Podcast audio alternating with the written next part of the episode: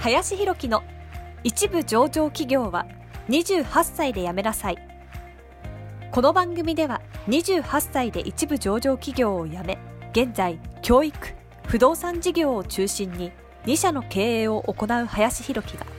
これから起業独立フリーランスとして自由度の高い生き方を目指したいと考えている方向けに必要な知識マインドをお伝えしていきます。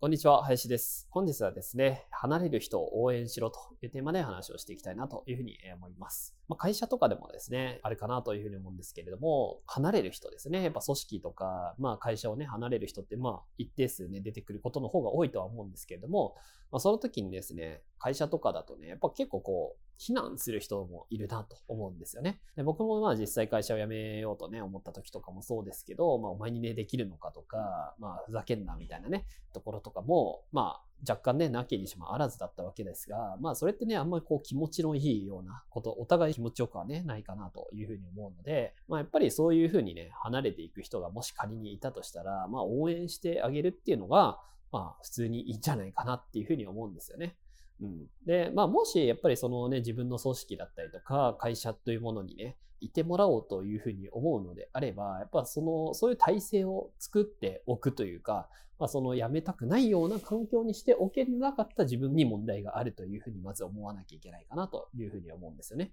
うん、だからそれを辞めていく人に対して咎めるっていうのは、まあ、お門違いかなというふうにも思いますし、まあそこに魅力をね、感じさせられなかったわけですよね。まあそれは収入なのか、その先のビジョンとかなのかわからないですけれども、そこにね、魅力を感じなかったから辞めるという話なわけなので、もしそういう人をこう、離職させたくないような環境を作りたいのであれば、そこをこう考えていかないと、まあいけないかなと。まあただ組織って別になんか循環するのも一個かなというふうにも思うので、まあ、そこでね、また循環させていくっていうのも別にそれもそれで悪いことでもないような気もするんで、まあ、ぜひね、その、辞める瞬間とかね、誰かが離れる瞬間、まあ、そこを応援できるような、まあ、人になっていった方が、個人的にはいいんじゃないかなというふうに思うので、今日はそういう話をさせていただきました。はい。ということで、本日はですね、辞める人を応援しようというテーマで話をさせていただきました。本日もありがとうございました。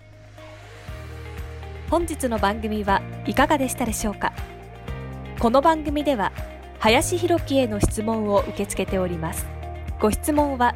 ツイッターにて、林弘樹とローマ字で検索していただき、ツイッターのダイレクトメッセージにてご質問いただけたらと思います。たくさんのご応募お待ちしております。